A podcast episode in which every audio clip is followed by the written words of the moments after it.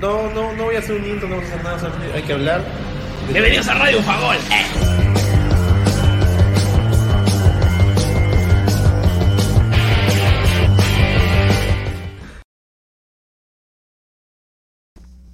Hola gente, ¿qué tal? ¿Cómo están? Bienvenidos a Radio Bufagol, el programa exclusivo del tío Abda en el podcast que estamos en Spotify, Amazon Music, Apple Podcast, también aparecemos en YouTube y si quieres ver más contenido de fútbol, también puedes seguirnos en Instagram y en TikTok como arroba el tío Abda. Los saludo una vez más desde la ciudad de Doha, donde está el reloj del Mundial, para hablar lo que ha sido no solamente el resumen del día de ayer, que de hecho nos tiene este tema del, del jet lag, ¿no? Un poquito este cambio de tener un partido a las 5 de la mañana, llegar a contar ese partido más la fecha anterior y continuar con los partidos del día de hoy. No, no se puede hacer un resumen completo del día, pero aún así trataremos de hacerlo lo mejor posible para que quedes informadito de lo que pasa en la Copa del Mundo a la fecha. ¿no? Acaba de terminar nomás el partido de Marruecos contra eh, Croacia, un 0 a 0 más, tercer 0 a 0 que se presenta en la Copa del Mundo tras la mufa del ingeniero el día de ayer, antes de que comenzaran los 0 a 0, justo el ingeniero en el programa de ayer eh, dijo, no han habido 0 a 0, han habido muchos goles y esperemos que siga así, y pum, llegó el Dinamarca 0 a 0 contra Túnez y luego 0 a 0 el México Polonia, ¿no? Y hoy también Marruecos acaba nomás como le dije de terminar de 5 a 7 de la mañana fue el partido 0 a 0 Marruecos versus la subcampeona del mundo, Croacia. ¿De acuerdo? Y vamos justamente del saque nomás a eh, a, presentar este, lo que tenemos para ustedes. ¿Dónde está? ¿Dónde está? Aquí está. Nos ponemos una vez más, como siempre, en modo catarsis. Le ponemos la musiquita de fondo. Esta vez vamos de nuevo con la musiquita árabe. Suavecita nomás. Una musiquita suave nomás. Y ahora sí, vamos justamente con modo Qatar. ¿no? Ahí está. Vamos a comenzar con el resumen justamente de lo que ha dejado directamente el último partido. Más que muchas imágenes tampoco es que han habido porque más que atacar se han defendido. Y Marruecos termina sumando un punto mucho más importante a su favor que justamente el, este, el subcampeón del mundo Croacia que era entre los dos favoritos de este grupo. Recordemos que en este grupo eh, Croacia Bélgica, Canadá y Marruecos son los que lo conforman y el gran favorito es Bélgica y el segundo pues por, por trayectoria ya mundialista incluso, cosa que no se queda atrás, ¿no? Croacia eh, tercer lugar 98, segundo lugar en 2018, ¿no? Entonces tendría también un peso jerárquico por su camiseta en, en esta Copa del Mundo y en este grupo, pero justamente ha empezado con el pie izquierdo, ¿no? Algunas imágenes de lo que nos dejó el partido que acaba de terminar nomás. Marruecos 0 a 0 contra Croacia. Dato importante, la selección de Marruecos tiene nuevo DT y obviamente este DT solamente tiene dos partidos. Es decir que Marruecos clasifica al Mundial y solamente a un partido previo de este partido eh, cambian de director técnico. Y él solamente tuvo un amistoso contra Georgia, que no es de un peso jerárquico europeo, y automáticamente, ¿no? Y automáticamente les toca jugar contra Croacia y han rescatado su primer punto en esta Copa del Mundo. De la mano también de Ziyech, ¿no? El jugador del Chelsea eh, de las últimas temporadas que sabía renunciar a la selección, no quería jugar, pero parece que el, último, el nuevo entrenador lo ha convencido, lo trajo obviamente para el Mundial, junto con Hakimi y otros valores importantes, ni el Osito Perisic ni Luka Modric, que, que son básicamente los baluartes de esta, de esta Croacia, han podido sacar un resultado interesante, ¿no? Recordemos, Croacia de la subcampeón del mundo son casi nada los que quedan de esa selección, obviamente Luka Modric, el oso Perisic, pero después la, eran o los suplentes o unos nuevos jugadores que han ido apareciendo en estos últimos cuatro años. Entonces, Croacia no tiene, este, o por lo menos no, no ha podido demostrar el mismo peso que tenía en, las, eh, eh, en el último mundial, también en las clasificatorias pasadas, ¿no? Y pues le ha, le ha costado mucho eh, lograr. Además, si pueden llegar a ver el resumen del partido este, de DirecTV o de Latina, eh, van a poder ver que básicamente los, equipos no se atacaron. No se atacaron para nada, han, buscado más defenderse. Eh, un juego un poco brusco, cortado en el medio campo. casi poca técnica, una jugada que en el primer tiempo se, se, hace una polémica posiblemente de penal, pero básicamente el VAR no lo revisó, el, Este, el árbitro tampoco lo decidió. Y un dato importante, ¿no? Un nuevo partido que una árbitro femenina aparece como cuarto árbitro en el line-up principal, ¿no? Tenemos el árbitro principal, los árbitros que están en las líneas de, la cancha y un cuarto árbitro que justamente apoya en el, tema de los cambios, pero obviamente sale, está en la foto principal y un nuevo valor ahí para el fútbol femenino, ¿no? Y para la equidad del fútbol, justamente donde una mujer ha estado por segunda vez eh, en este mundial ya presente, ¿no? La, ayer estuvo en Francia, otra árbitra femenina. Hoy está, estuvo de nuevo y veamos así, porque son seis en total las que van a participar en la Copa del Mundo. Y no, no con eso digo que solamente es un partido por, por señorita, todo lo contrario. Más bien creería que podrían seguir este, siendo parte de las opciones de, de la línea. Y veamos qué más, incluso tal vez, si es que ya no está sorteado todo o por lo menos que nosotros no lo sepamos, que esté eh, eh, juez de línea o incluso dirigiendo algún partido. Veremos qué sorpresas más nos trae la Copa del Mundo, ¿no? Entonces, bueno, Marruecos 0 a 0 en el grupo F, recién para al final de la, de la jornada del fútbol se va a completar este grupo con Bélgica versus Canadá. Ya hablaremos un poquito más adelante cuando repasemos el, lo que queda del día de hoy miércoles. ¿No? Y esto fue lo que nos dejó la semana, el día de ayer, perdón, ¿no? El día de ayer se jugó justamente cuatro, cuatro partidos.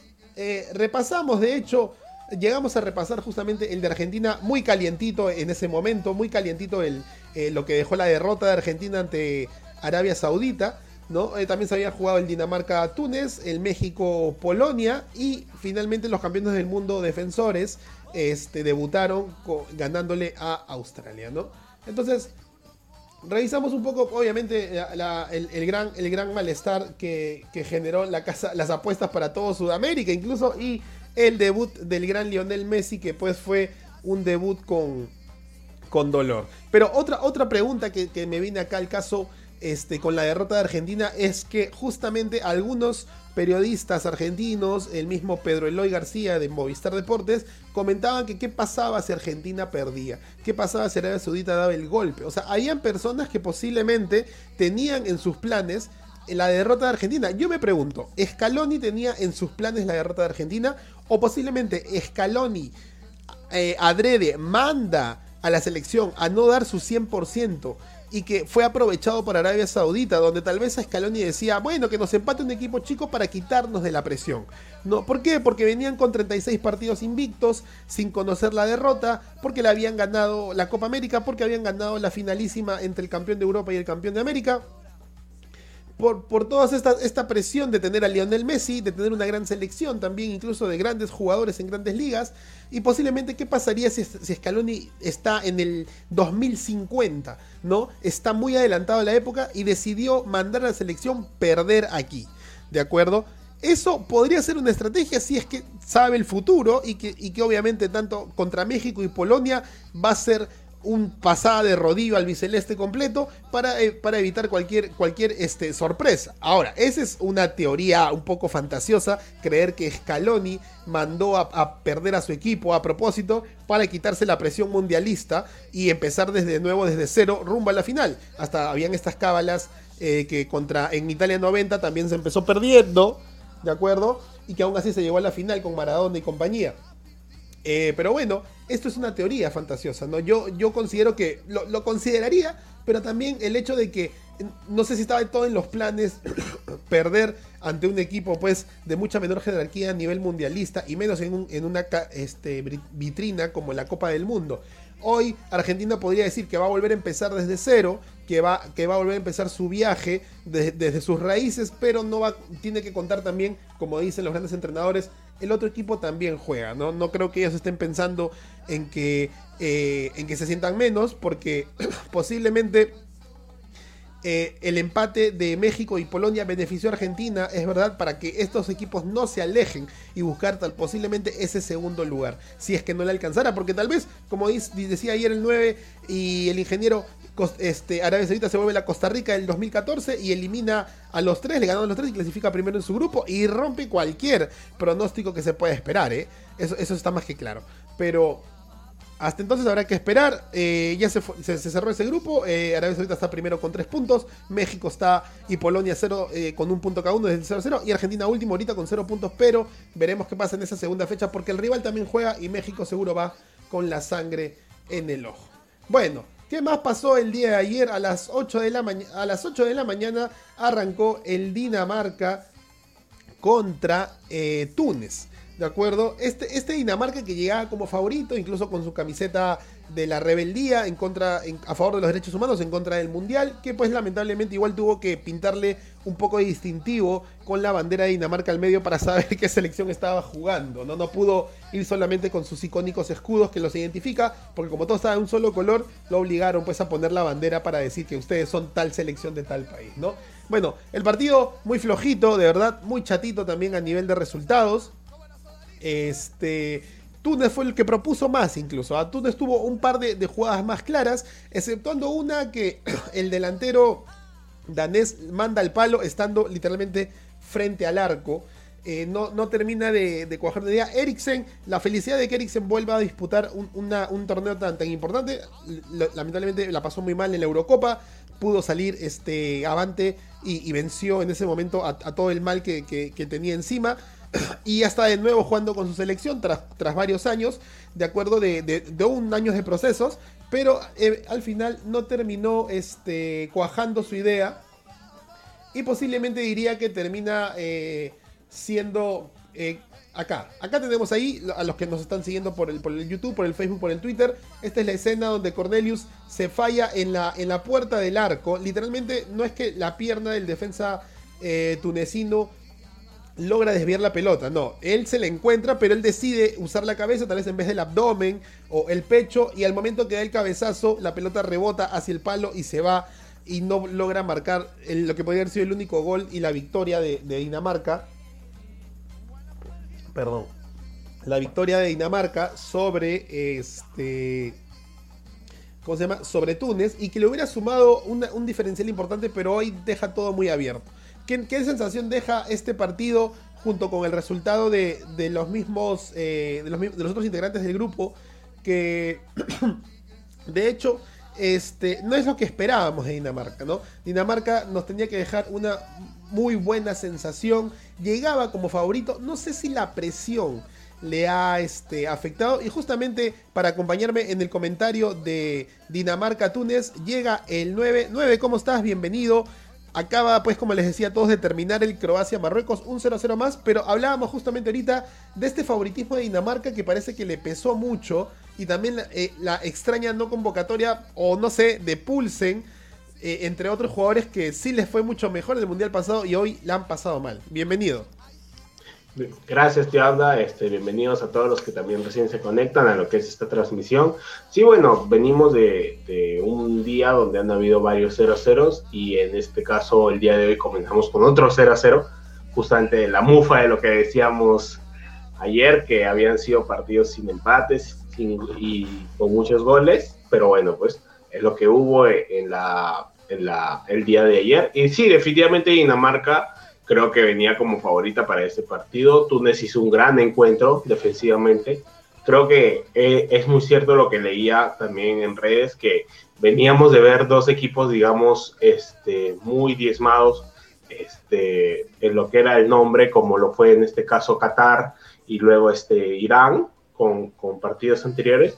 Pero el día de ayer Arabia Saudita y Túnez dieron cara por este tipo de, de equipos que tal vez uno los ve como cenicienta, pues no, o sea, uno ganándole a Argentina y otro empatándole a Dinamarca, que había sido el último semifinalista de la Eurocopa pasada, y creo que definitivamente hay bajas que, cuentan, pues no, en el caso como tú dices, la de Pulsen, que en este caso no, no estuvo en el partido, me parece que se vio un Dinamarca muy este, con un, con un solo plan, me parece no, nunca tuvo un, plan B, un plan C para lo que fue el cerrojo defensivo de Túnez, que si bien prefirió no atacar, es parte del estilo de juego, creo que ir al contragolpe y efectivamente también hubo un poco de suerte porque la jugada que falla Cornelius era un gol ya cantado, como podríamos decirlo. Sí, de, acuerdo contigo. Eh, y muy interesante lo que comentas de que los equipos eh, africanos y asiáticos eh, de menor peso mundialista han sacado cara este, en esta Copa del Mundo. Algo que se esperaba, eh, bueno, Corea del Sur lo hizo en su mundial y en su momento se esperó de Sudáfrica que las selecciones africanas, estando en su continente, lograran más, pero no pasaron de octavos de final en, esa época. Y a partir de ahí, bueno, han habido mundiales en, países ya muy populares del fútbol, donde justamente han estado. Y hoy, estando en Qatar, veamos si justamente el continente les da, o la parte del Medio Oriente les da un poco de fuerza a tantas selecciones africanas que tienen esta idiosincrasia musulmana, ¿no? Y a selecciones árabes que, pues, obviamente comparten el Golfo, el Golfo Pérsico junto con Qatar, ¿no? Claro. Sí, definitivamente. Creo que, a ver, nos hemos quedado tal vez en la retina con lo que pudo ser últimamente un Costa de Marfil, que venía siendo eh, en África de los últimos años el equipo más dominante. Creo que la, figura de Drogba, de Yaya Touré, este, han sido muy importantes para lo que ha sido el fútbol africano. Samuel Eto'o también hay que decirlo. Y después, bueno, en el tema asiático, ahora último con lo que justamente decimos con Hyun Min Song, que tal vez ha, sido un poco la revelación en estos últimos años por lo que hace en el Tottenham. Pero sí, definitivamente creo que tratar de cenicienta siempre a estos equipos africanos o asiáticos ha sido una constante en los mundiales, más allá de que tal vez este, han, habido una que otra sorpresa y este mundial no es la excepción. Creo que Túnez hizo el partido que debía hacer, no, no esperaba un poco más, no esperaba que saliera a atacar a Dinamarca de tú a tú, sino esperaba lo, lo que sucedió. Y, y, definitivamente lo de Arabia Saudita, creo que ya lo dijimos en su momento, fue una sorpresa porque el primer tiempo, si terminaba 5 a 0, creo que a favor de Argentina nadie podía decir nada, era, era justo el resultado. Pero creo que aprovecharon eh, esa debilidad mental, si podemos decirlo, del equipo argentino de venir de tantos goles anulados, esa fragilidad y lo supo aprovechar definitivamente, tuvo una efectividad máxima, en dos jugadas le hizo los dos goles y después, bueno, obviamente volver a encerrarse atrás, tuvo una gran actuación del arquero y bueno, lo mismo que pasó acá en Dinamarca, con Dinamarca, en Túnez, creo que también tuvo una buena actuación del portero, los porteros han sido las figuras y me parece por el lado danés, bueno, ahora esperar lo que pueda hacer contra Francia, que viene entonada, ya hablaremos después del partido, y lo que pueda hacer también contra Australia, pues, ¿no? Sí, de hecho, una vez más, eh, como decíamos, ¿no? Habíamos analizado los grupos, habíamos hecho nuestra mufa de clasificados, los favoritos, pero ya con periódico humano también las cosas se van acomodando según el fixture que te toca, ¿no? hoy Túnez eh, choca justamente contra Dinamarca, ¿de acuerdo? Y luego en el grupo D de la Copa del Mundo Túnez va contra Australia, entonces estamos pensando en que posiblemente hay cierto favoritismo o igualdad de fuerzas que podría darle llegar a la última fecha contra Francia depende, ¿no? Con ciertos resultados. Vamos a, ver qué más nos dejó ayer. y en la opinión del 9, un partido que el mundo, la vida y el destino le dio la oportunidad a cualquiera de estas dos águilas para salir a flote y llegar tranquilos. Llegar tranquilos a la fecha 2 y a la fecha 3, pero creería yo que uno, el Memo Ochoa y dos, no entiendo qué pasó. 9, México-Polonia. Bueno, creo que el equipo más beneficiado de este resultado fue Argentina, definitivamente. Creo que ninguno de los dos se despuntó, entonces por ahí tiene todavía las opciones intactas de poder pasar de fase de grupos. Y hablando netamente del partido, creo que fue un partido bastante peleado. Creo que fue un poco lo que yo esperaba. Me esperaba a dos equipos, creo que salieran a, proponer sus ideas, tal vez uno más que otro. México me parece que propuso un poco más, fue un poquito más este, tuvo un tema de, atacar un poquito más y, de mejor manera, efectivamente, lo que hacía Irving Lozano por un lado, lo hacía este Jesús Coro, este Jesús Gallardo por otro, Alexis Vega siempre buscando ahí el choque y definitivamente Henry Martin como lo que es el 9 pues que, busca México. Por el lado de, Polonia sí me extrañó un poco tal vez la, la, disposición del técnico porque en un momento parecía que era un 5-2 un 5-3-2 por otro momento un 4-4-2, y entonces Lewandowski muy solo arriba, más allá de que tal vez se, buscaba alguna otra opción, en lo que era Zielinski, Zalewski, creo que no aportaron mucho en lo que era la fase ofensiva, más este, escuchábamos en la transmisión los nombres de Berezinski, de Glick, que eran los defensores, el mismo Chesney que sacó una pelota en el segundo tiempo, iniciando nomás del delantero mexicano, Martin y definitivamente creo que el partido cambia a raíz del penal, que creo que es un penal definitivamente, no, no hay dudas de eso.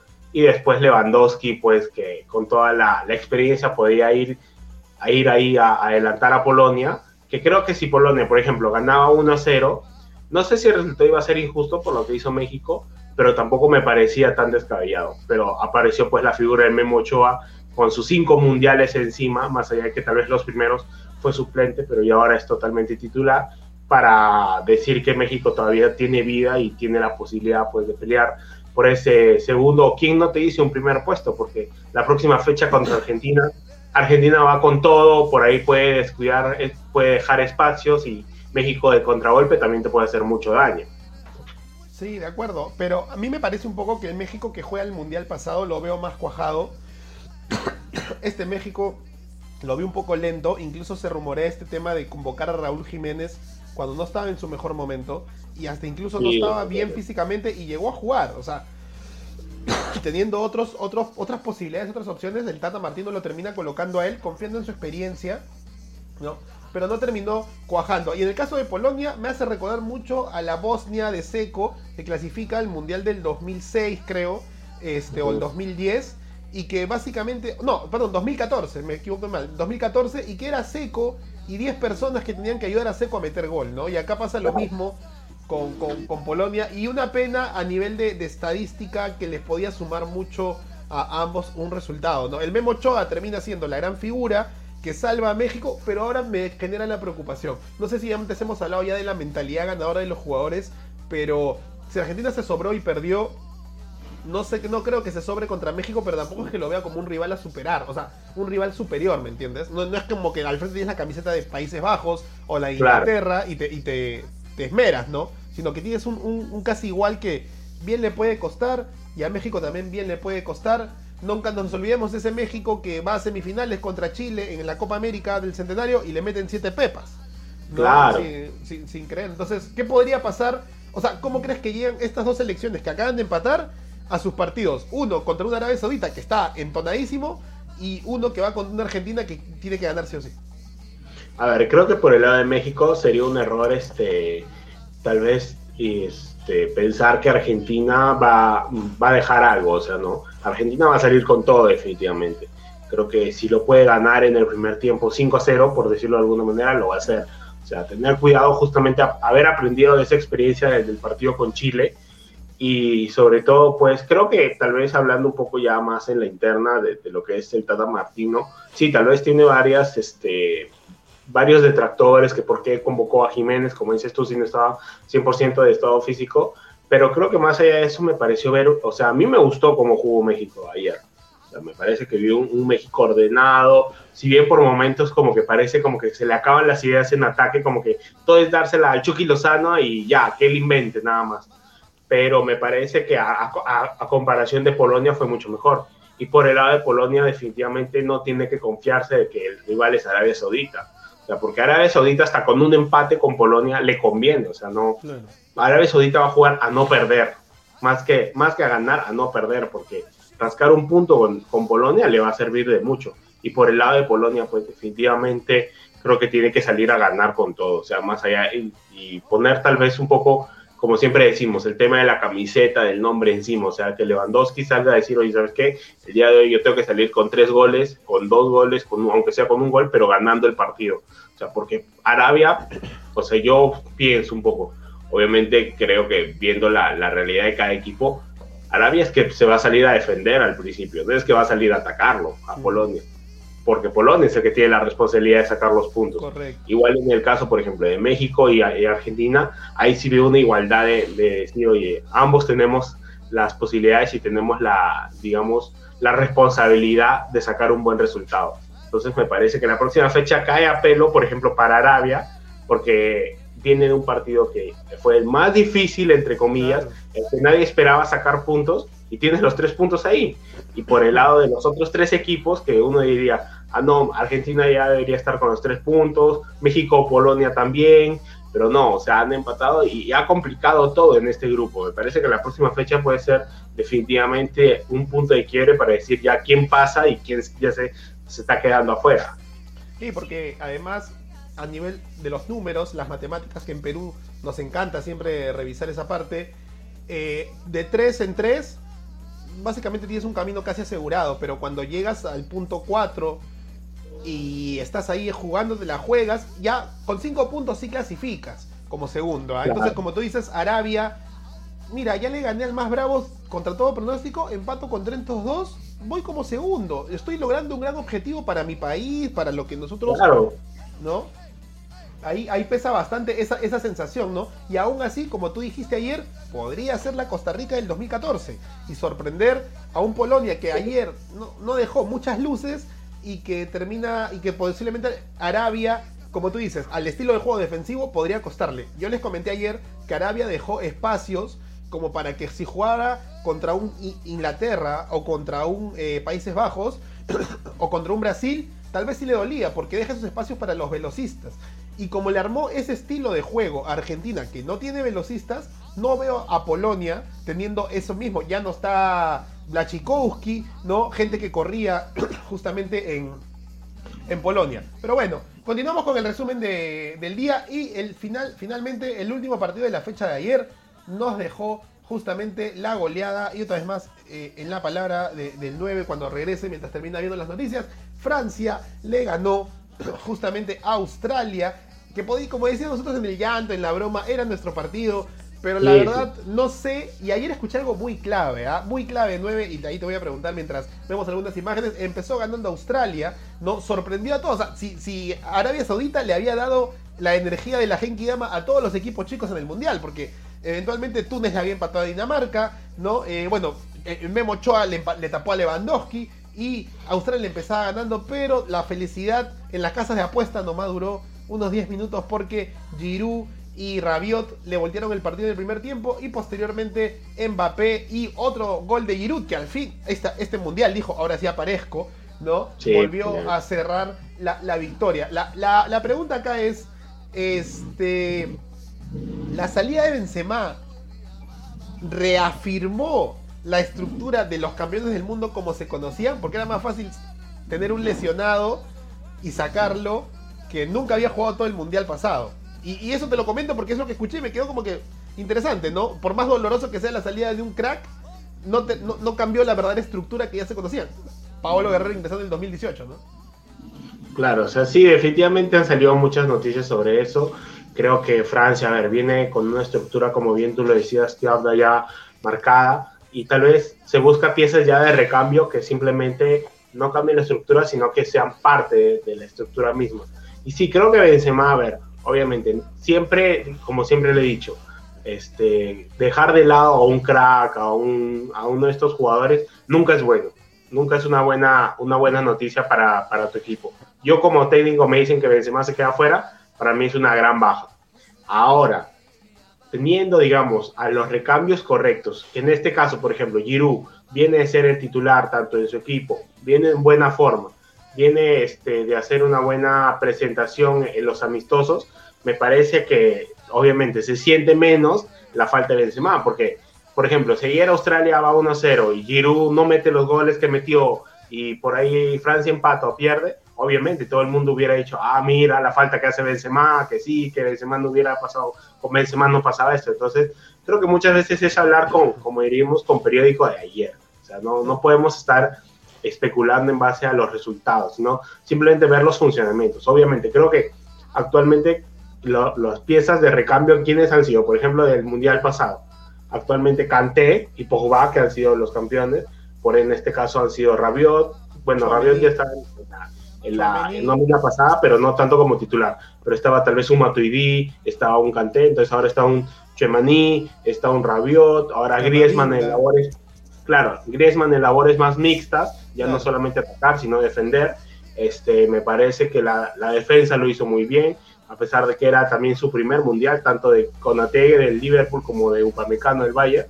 Obviamente, creo que yo sí coincido en lo que muchos decían que una lesión nunca es buena, pero me parece que para lo que fue el partido, la salida de Lucas Hernández para el ingreso de Teo eh, fue un punto de quiebre totalmente para el partido.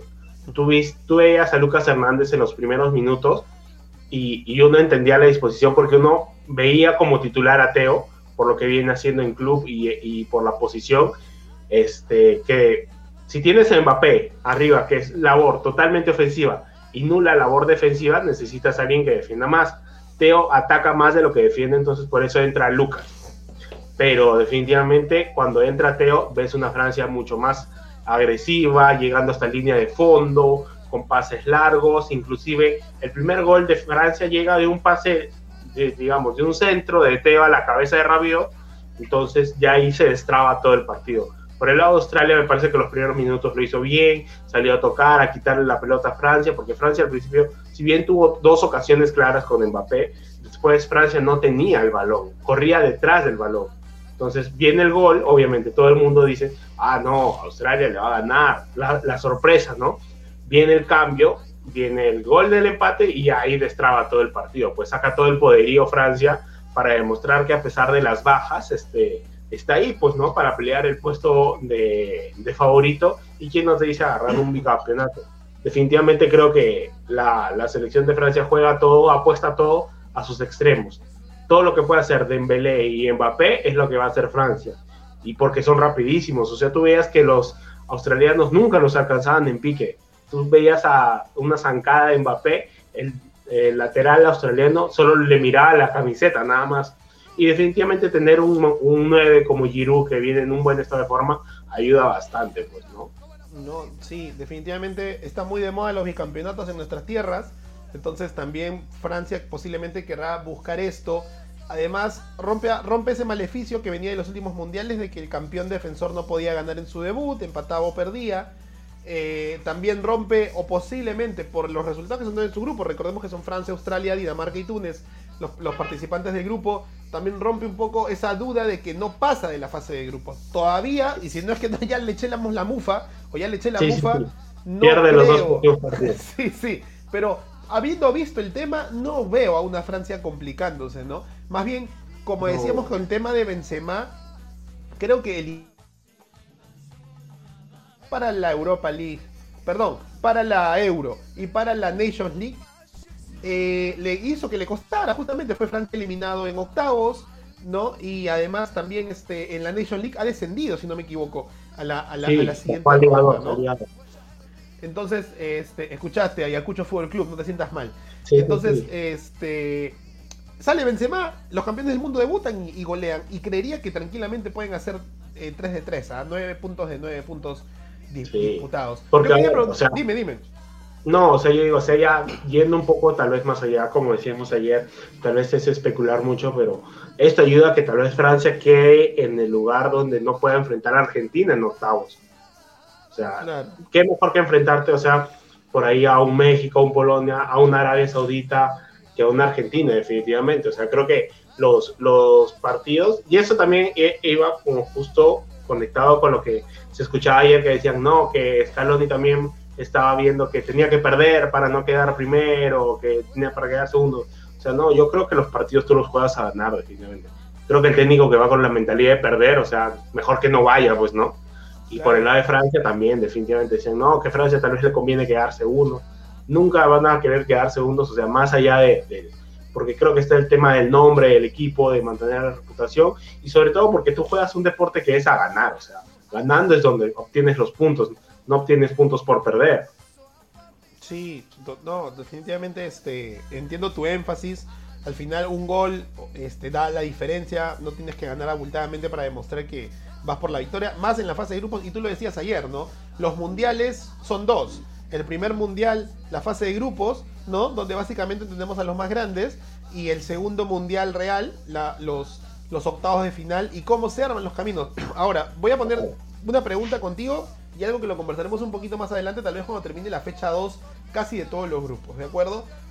lo del tema de sobre la mesa sería, esperemos que no haya nada y todo sea transparente, de que, o casualidad, se formen ciertos caminos para arreglar las llaves y ah, que el mundial sea más vistoso, ¿no? Es como que tú dices, por ejemplo, en Rusia 2018 posiblemente habríamos pensado cómo se va a cruzar Francia con Argentina, pero bueno, Argentina jugó malísimo esa fase de grupos y a la justa clasificó y bueno, le tocó, ya no se podía hacer más.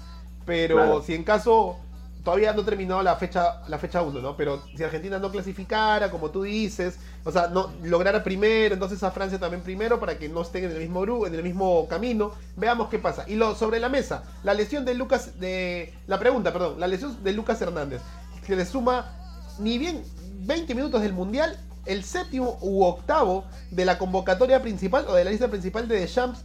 Mi pregunta es, las elecciones principales con jugadores en las más altas ligas y haber hecho un mundial que literalmente, o sea, literal, 10, 7 días, tu último partido de tu liga, llegar a jugar el mundial, está pasando factura. ¿Crees que van a aparecer más lesionados de las selecciones Argentina, eh, Brasil, Francia, Alemania? Hoy día juega Alemania, por ejemplo. ¿Cuántos se podrían lesionar? Claro, sí, definitivamente. Creo que hubo una estadística que vi justamente, creo que, no me acuerdo si fue en ESPN, que era, digamos, los tiempos de anticipación que hubo, o sea, los tiempos de, descanso que hubo antes de los mundiales y postmundiales. O sea, este es el que menos tiempo tiene tanto de, de anticipación como de recuperación, porque recordemos que también 10 días después de lo que es este el último partido de la final, ya empiezan las ligas nuevamente en diciembre tienes a la liga inglesa por el Boxing Day.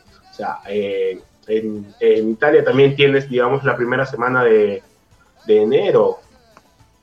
Entonces me parece que por ahí va el tema de, este, de, ver qué está pasando con los mundiales. Ahí veía, por ejemplo, este, que Rusia no, Corea-Japón también había tenido pocos días, por ejemplo, 10 días de anticipación, pero tuvo 40 días de descanso.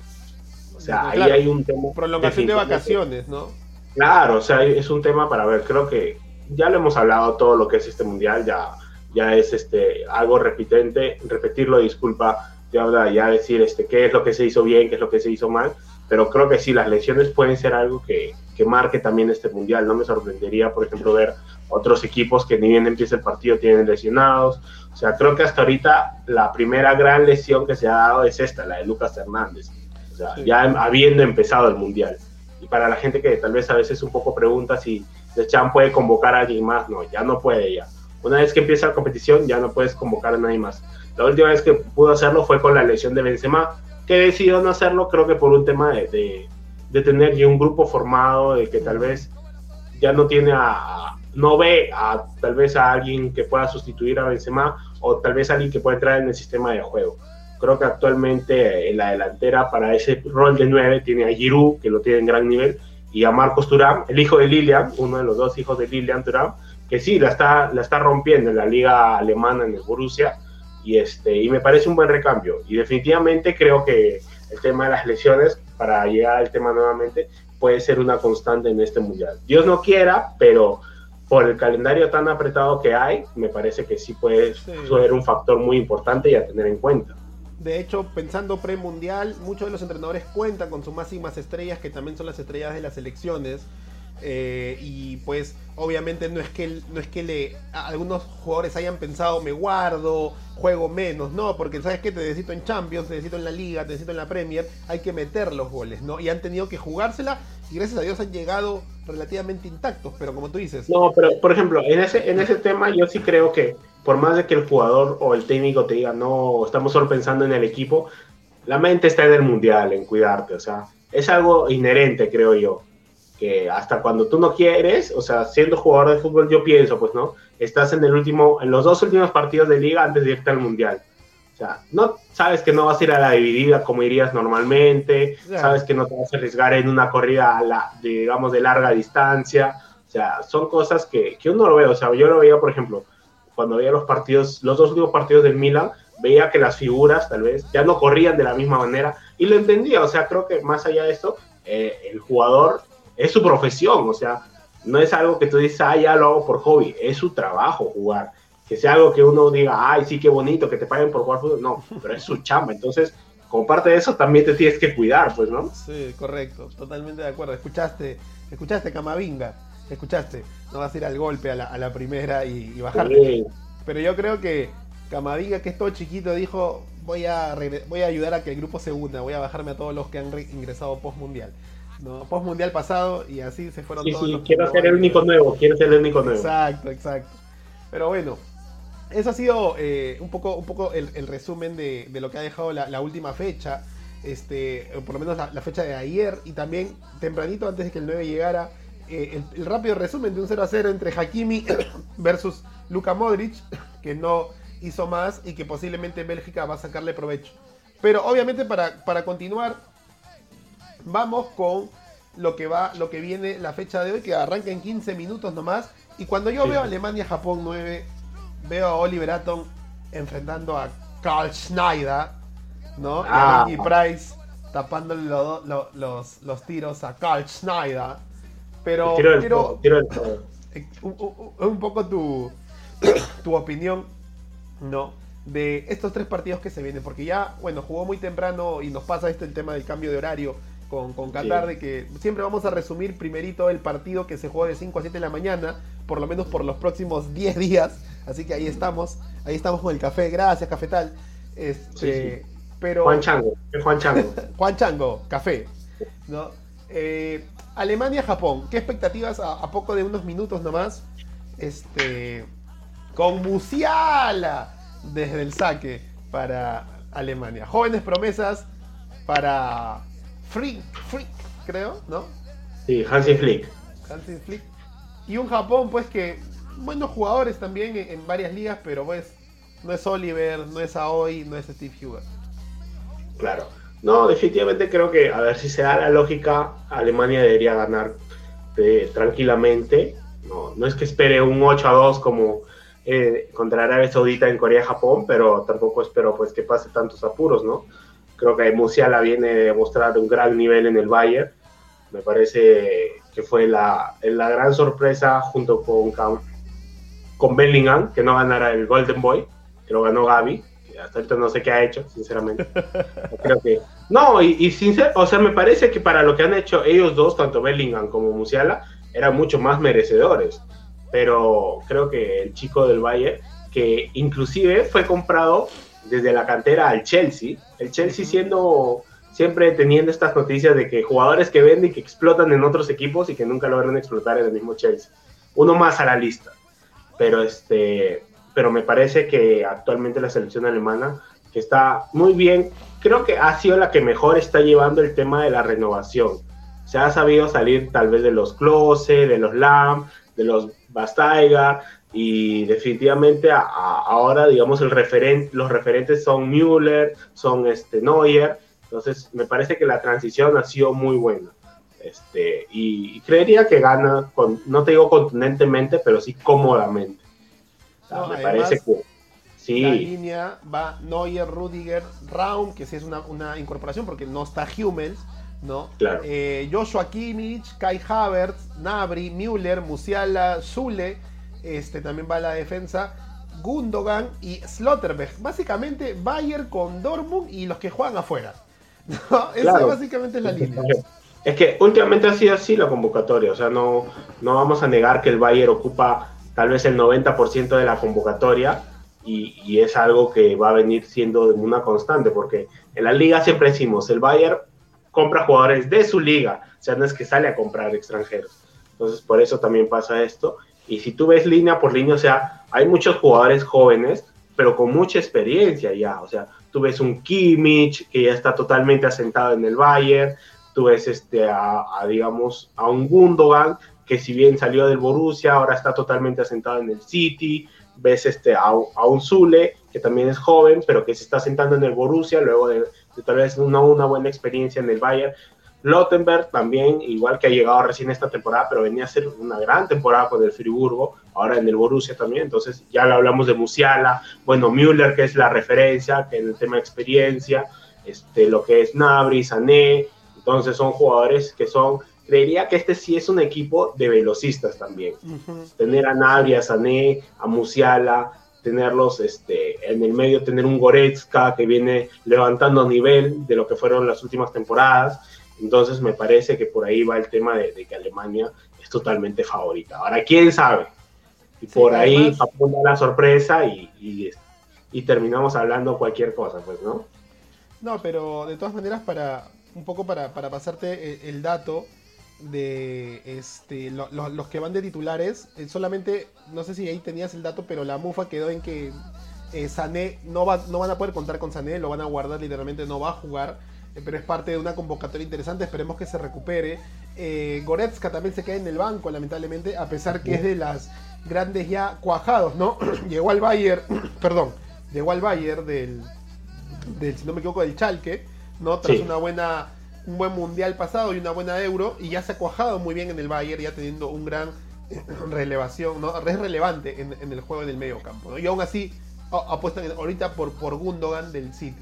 Bueno, hablando justamente de quién debió ganar el balón de oro y quién no, ahí está tu no favorito, o en todo caso, los bebitos, ¿no? Los babies. Los, babies chiquis, de... los chiquis de Luis Enrique. de Luis Enrique. Que no me acuerdo, que ayer le pusieron un apodo a Luis Enrique que le cambiaron la palabra Luis, que era como este. Una, ya me acordaré, pero bueno, va contra Costa Rica, una Costa Rica que pues, no sé, ya no, a menos que tengamos al 10 de Costa Rica que viene jugando como 10 mundiales, creo. Sí. Igual es España. Brian Ruiz, pero puede ser este un poco equitativo por la inexperiencia de los mundialistas españoles, que básicamente es su primer mundial. Claro, o sea, creo que, a ver, esta, esta España es una mezcla entre gente de experiencia con gente muy nueva. Creo que lo decíamos, lo dijimos muchas veces, inclusive cuando analizamos el grupo. Esta España va a jugar, a mi parecer, a lo que Pedri decida jugar.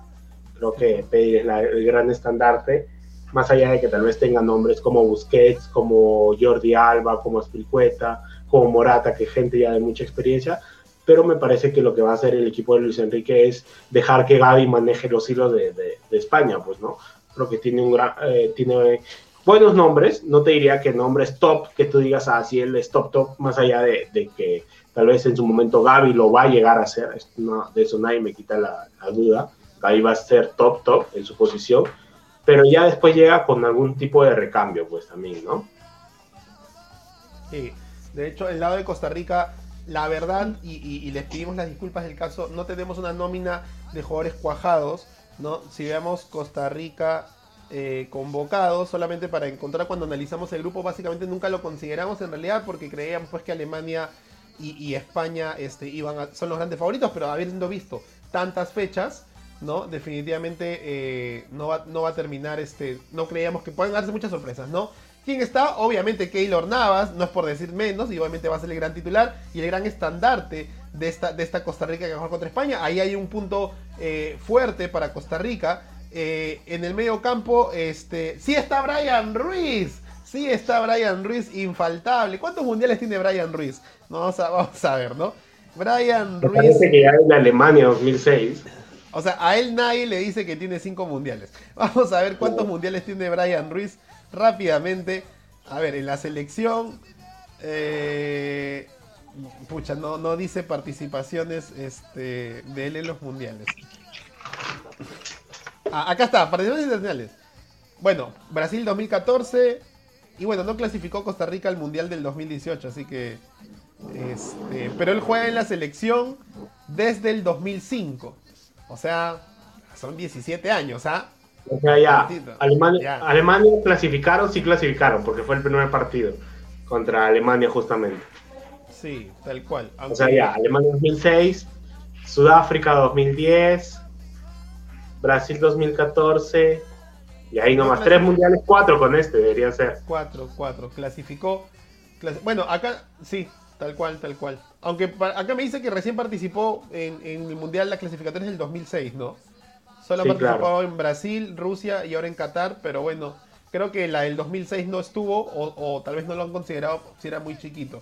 Ahí que nos pasen el dato a las personas que nos vayan escuchando en el, en el podcast.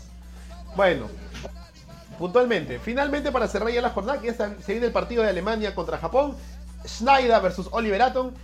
A las 2 de la tarde juega Bélgica contra Canadá. Un Canadá que posiblemente no va a contar con, el Fonchi Davis, ¿no? Pero sí va a contar justamente con Jonathan Davis, el hombre de Lille, ¿no? Y Bélgica que va a ir con todos sus jugadores y, incluso con el mismo Eden Hazard. El único que no va a estar a, disposición es Romero Lukaku. Pero creemos que de la mano de Kevin De Bruyne, más conocido como el Principito De Bruyne, eh, eh, Bélgica debe, debe alzarse no solamente con el grupo, sino con este partido. 9. Nos queda poco tiempo, pero palabras de este partido. No, claro, o sea, creo que va a ser un partido donde Bélgica tiene que aprovechar el empate que ha sido el empate de Croacia en, la mañana con Marruecos y ver qué hace Canadá. Pues no, que tiene Canadá para ofrecer en este mundial. Si la clasificación no fue simplemente una sorpresa y bueno, en el mundial, que puede pasar también, ¿no? Ha pasado con muchas elecciones que hacen buenas eliminatorias y van al mundial y, no clasifican, como Perú. Pero bueno, este. no, pero bueno, fuera, fuera de la broma, fuera de esto, creo que Bélgica es favorita. Bélgica creo que ya tiene el rótulo de eterna favorita. Es el último mundial de algunos chicos ya de, que ya son adultos, como los Hazard, los Lukaku, los Mertens, este, creería que a De Bruyne y a Courtois todavía le quedan un mundial más, pero ya luego son jóvenes que están recién entrando en la en la élite, pues, ¿no? Vemos tal vez a un, este, a un de Ketelar, que está en el Milan recién esta temporada, vemos a un Teate que venía de, del Boloña ya lo está jugando Europa League con el Reims, este, vemos justamente al mismo Doku, que tal vez todavía está en la, no está en la órbita de las cinco grandes ligas, o sea, de equipos que pueden estar peleando títulos, o sea, por ahí va el tema de, de, Bélgica, pues, ¿no? Son, son ya la, la, la maduración de estos chicos que veníamos viendo desde Sudáfrica, Brasil, Rusia, que llegaron a semifinales. Entonces ahora ya es ir a un paso todavía más adelante, pues, ¿no? Y ver qué es lo que hace el, equipo de Roberto Martínez. Y de hecho también, eh, incluso viendo la nómina de Bélgica, están aprovechando mucho el cambio generacional, ¿no? Ha entrado Faes, Deraz, todavía queda Anderweiler, Bertogen, Carrasco, que puede tener un mundial más, pero también han entrado ya como Banaken, Tillesman, que apareció en estos cuatro años como gran ya más mayor referente, más cuajado. Todavía confían en, en Batshuayi, este, pero también está Openda y Trossard, ¿no? Y también entre los más veteranos, Mertens y Eden Hazard. Este, además, Castel y Minolet, o sea, Courtois, Castel y Minolet pues obviamente es como. Los eternos de todos los mundiales. Y Carvalho, Leao Butrón y Pedro Galese, ya, porque no, no, hay más arqueros en, Perú y no hay más arqueros en Bélgica tampoco, ¿no? Bueno, algo importante solamente ya para lo que nos queda. Qué, qué interesante que las tres próximas sedes ¿no? del mundial hayan clasificado. Al menos eso da un poco de ritmo y no la sensación de que nunca viste a Qatar en el mundial y de repente tienes que ir a su casa a, a ver el mundial, ¿no? Por lo menos vamos a ver a Canadá, ya hemos visto a México acostumbrados y Estados Unidos también. No han hecho hasta ahora mal papel. Ojalá que Canadá también haga un buen papel. De cara pensando, no sé si campeón en la Copa del Mundo, tal vez, quién sabe. Pero de cara pensando a su próximo mundial, ¿no? Definitivamente que tener los tres del mundial suma bastante. Sí, como creo que ya lo hablábamos en el, programa pasado, esto de la de compartir las localidades va a ser algo que va a ser algo ya muy recurrente, a mi parecer, en los próximos mundiales. No, no sorprendería que después salga un Argentina-Uruguay o un España-Portugal, creo que por ahí va, el tema de, ahora compartirse, porque creo que de paso, sea, por el tema de, la, de la misma superpoblación que hay en el mundo, evita, digamos, aglomeraciones en un solo lado del país, pues, ¿no? De un solo país. Claro, eso también es cierto. Y por ese lado también, felicidades a las selecciones futuras anfitriones del Mundial ya clasificadas, espero que hagamos un buen papel para hoy miércoles, perdón. Espero que los Avengers estén ahí en la ceremonia de inicio. Si no, no quiero nada. A ver, te juro que yo esperaba que Estados Unidos hiciera más merchandising de todo lo que tiene. Hoy Japón, el partido de Japón no me lo quiero perder porque el diseño de la camiseta, o sea, si les digo cómo se diseñó la camiseta, hicieron un, Dicen que ha habido filtración de último momento. La victoria de Ash ha cambiado la, la camiseta. no, brother, de verdad, o sea, Japón es Japón, como le dijimos haciendo su camiseta. Japón llama a Pikachu, a Goku, a Capitán Subasa, a, hoy, a, One Piece, ¿no? A este. a Naruto. Y hace algo chévere. Yo esperaba que Estados Unidos. O sea, tanto merchandising y ni un Wakanda Forever, ¿no? Ni un escudo del Capitán América, ni un Superman. ¿Quién no, te, dice que en su mundial se están guardando ahí? Al final ah, solo aparece Disney ahora. Puta, Mickey Mouse, ¿no? sí, sí, Mickey Mouse. Pablo Guerrero, Pablo Guerrero tiene un trofeo de, al mejor jugador hecho por Mickey Mouse, ¿ah? Irónico. Claro. Bueno, el único partido que vas a ver por televisión abierta en lo que nos queda del programa es el de Alemania-Japón, disfrútalo. Y el resto, para todos los que tienen DirecTV Go, disfruten también. Ya tenemos, ya tenemos. Bien, vamos, vamos. Si bien reclamo, si bien reclama ayer. Ya tenemos, ya tenemos DirecTV Go. Ahí está. Bueno, el Marruecos-Corea se juega a las 5 de la mañana, lo pudiste ver por DirecTV Go. Alemania-Japón lo vas a poder ver por el canal 2, Latina, que ya empieza ahorita. Y España, Costa Rica y Bélgica, Canadá, lamentablemente solo por la señal de cable o por internet. Bueno, 9. Palabras finales, que ya nos queda nada de tiempo. No, gracias a todos los que nos han escuchado en este nuevo programa. Como siempre, tratar de llevarles la mejor información de una manera un poco distinta, con comentarios, digamos, no tan profesionales, sino tratamos de hacer esto un poco más divertido, un poco más una conversación entre amigos. Y definitivamente se vienen grandes partidos, como siempre decimos, las sorpresas ya hubo, mayúsculas y tal vez unas sorpresas pequeñas. Entonces viene siendo un gran mundial, hay que aprovecharlo, hay que disfrutarlo y sobre todo hay que esperar que vengan más goles, más partidos y ver qué es lo que sucede con las próximas elecciones, si los favoritos reafirman su favoritismo o si van a haber más sorpresas de las cenicientas de los grupos. De acuerdo, 9. Perfecto también. Estaba viendo ahí que la gente sigue hablando de Latina y porque es el canal del medio mundial nomás. ¿no? Ya hicimos bulla, ya llegó a Marcos y Fuentes. Ya llegó a Marcos y Fuentes. Ahí estamos. Nos están escuchando. ¿ah? Alguien nos está escuchando. Aunque sea por el podcast. Por ahí, algo chiquito, una cosita. Ahí estamos, ahí estamos. Bueno, gente, de mi lado también muchas gracias a todos. Desde acá, Doha, los envidiosos dirán que solamente un, croma. Eh, nos vemos el día de mañana para hablar mucho más partidos. Hoy día, recordemos, eh, Alemania-Japón en nada de tiempo nomás.